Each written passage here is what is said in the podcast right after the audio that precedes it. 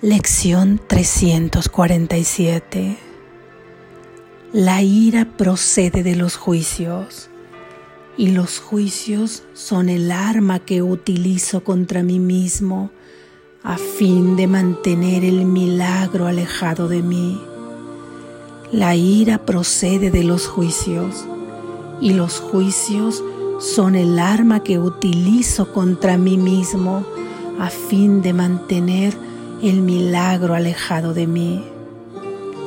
La ira procede de los juicios y los juicios son el arma que utilizo contra mí mismo a fin de mantener el milagro alejado de mí. Padre, deseo lo que va en contra de mi voluntad y no lo que es mi voluntad tener Rectifica mi mente, Padre mío, pues está enferma, pero tú has ofrecido libertad y yo elijo reclamar tu regalo hoy. Y así le entrego todo juicio a aquel que tú me diste para que juzgara por mí. Él ve lo que yo contemplo. Sin embargo, conoce la verdad. Él ve el dolor, mas comprende que no es real. Y a la luz de su entendimiento, éste sana. Él concede los milagros que mis sueños quieren ocultar de mi conciencia. Que sea Él quien juzgue hoy no conozco mi voluntad, pero Él está seguro de que es la tuya y hablará en mi nombre e invocará tus milagros para que vengan a mí. Escucha hoy, permanece muy quedo y oye la dulce voz que habla por Dios, asegurarte que Él te ha juzgado como el Hijo que Él ama. Así es. Amén. Reflexión. Tengo una sola y verdadera voluntad que no recuerdo conocer, mas el Espíritu Santo me dice que es la misma que la de mi Padre no puede ser otra, porque el efecto contiene toda la esencia de la causa, y Él es mi causa y yo soy su efecto. ¿Cuál puede ser su voluntad? La voluntad de un amoroso padre para su hijo.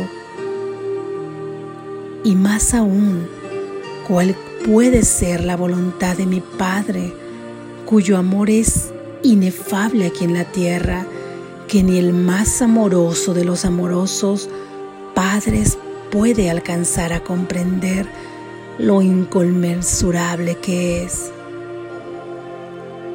Hagamos un ejercicio con lo que nuestra concepción de amor alcance. ¿Cómo se manifestaría en este sueño la voluntad de mi Padre y por lo tanto la mía? Y por lo tanto la tuya?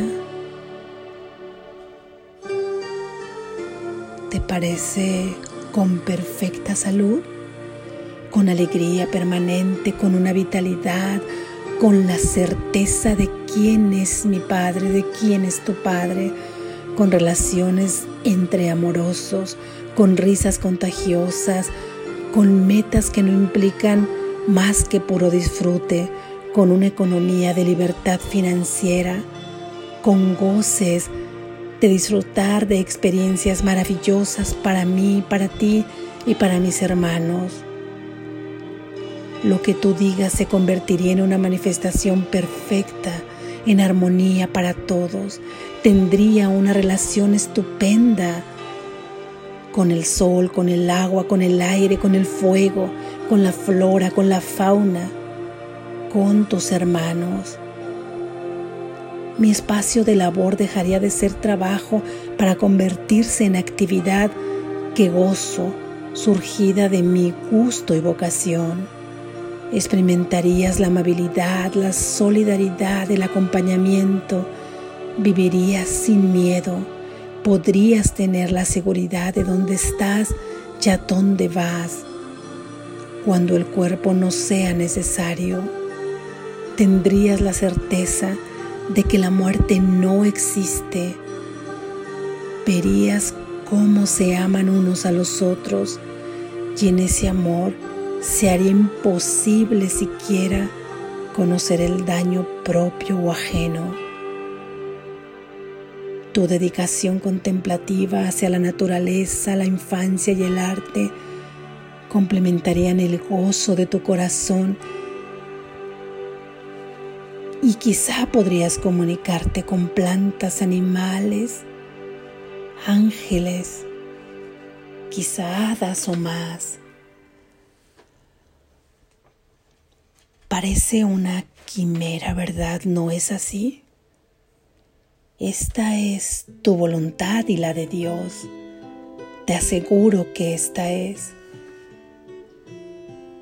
Mas el ego o la mente dual, la concreta, la condicionada, piensa, piensa que tiene una voluntad y que por cierto es contraria a la de Dios o a la tuya. Piensa eso en tu identificación con el Hijo de Dios.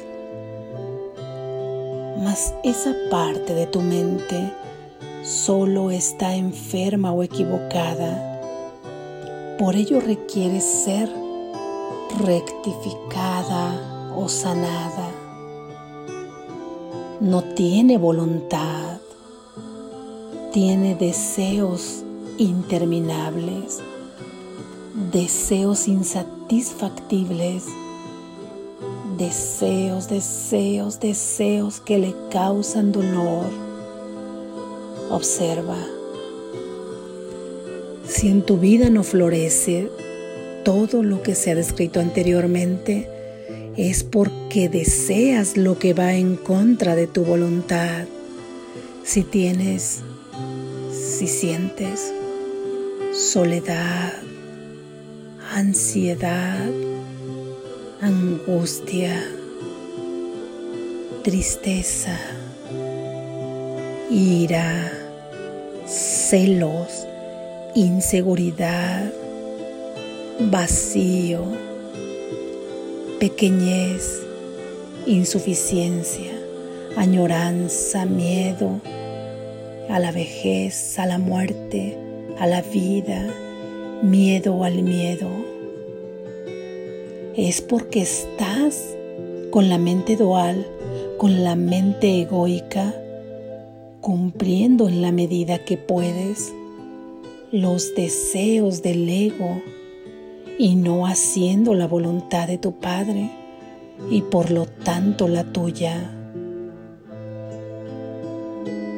Sientes la ira, una variante del miedo, por todos los deseos que implican lucha, cansancio, competencia, exclusión, dolor, juicios y juicios y más juicios y no te das cuenta de que toda esa ira que sientes, ese miedo que tanto dolor te causa, proviene de los juicios que realizas, de las falsas interpretaciones sustentadas en tus creencias y en tu sistema de pensamiento.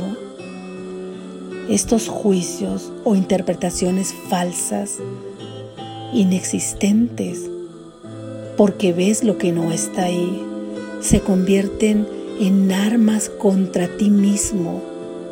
Tú fabricas las armas y las utilizas contra ti mismo, contra ti misma. ¿Para qué?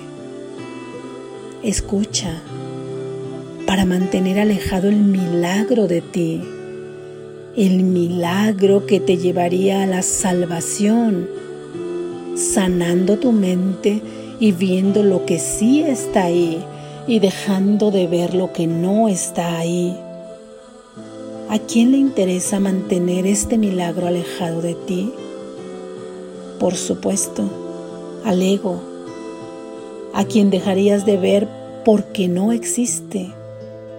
Y así se desvanecería aún en tus sueños, llevándote a una percepción verdadera, a traer el cielo a la tierra. Pide tu libertad de esta prisión, porque tienes derecho, ya que tu Padre te la regaló, y lo que Él da jamás lo quita.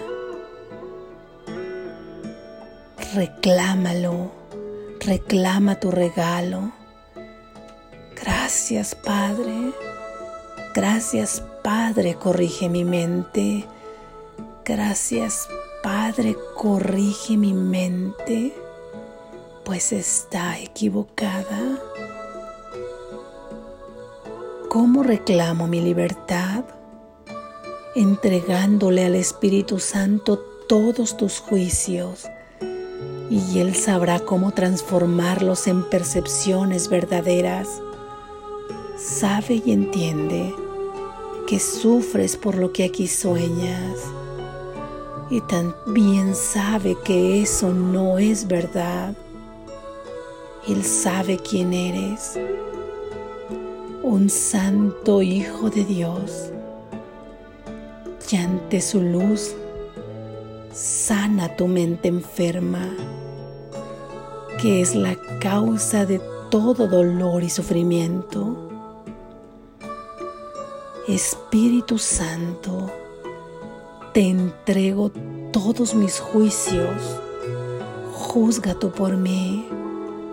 Tú sabes juzgar de acuerdo a la voluntad de mi Padre. Sana mi mente.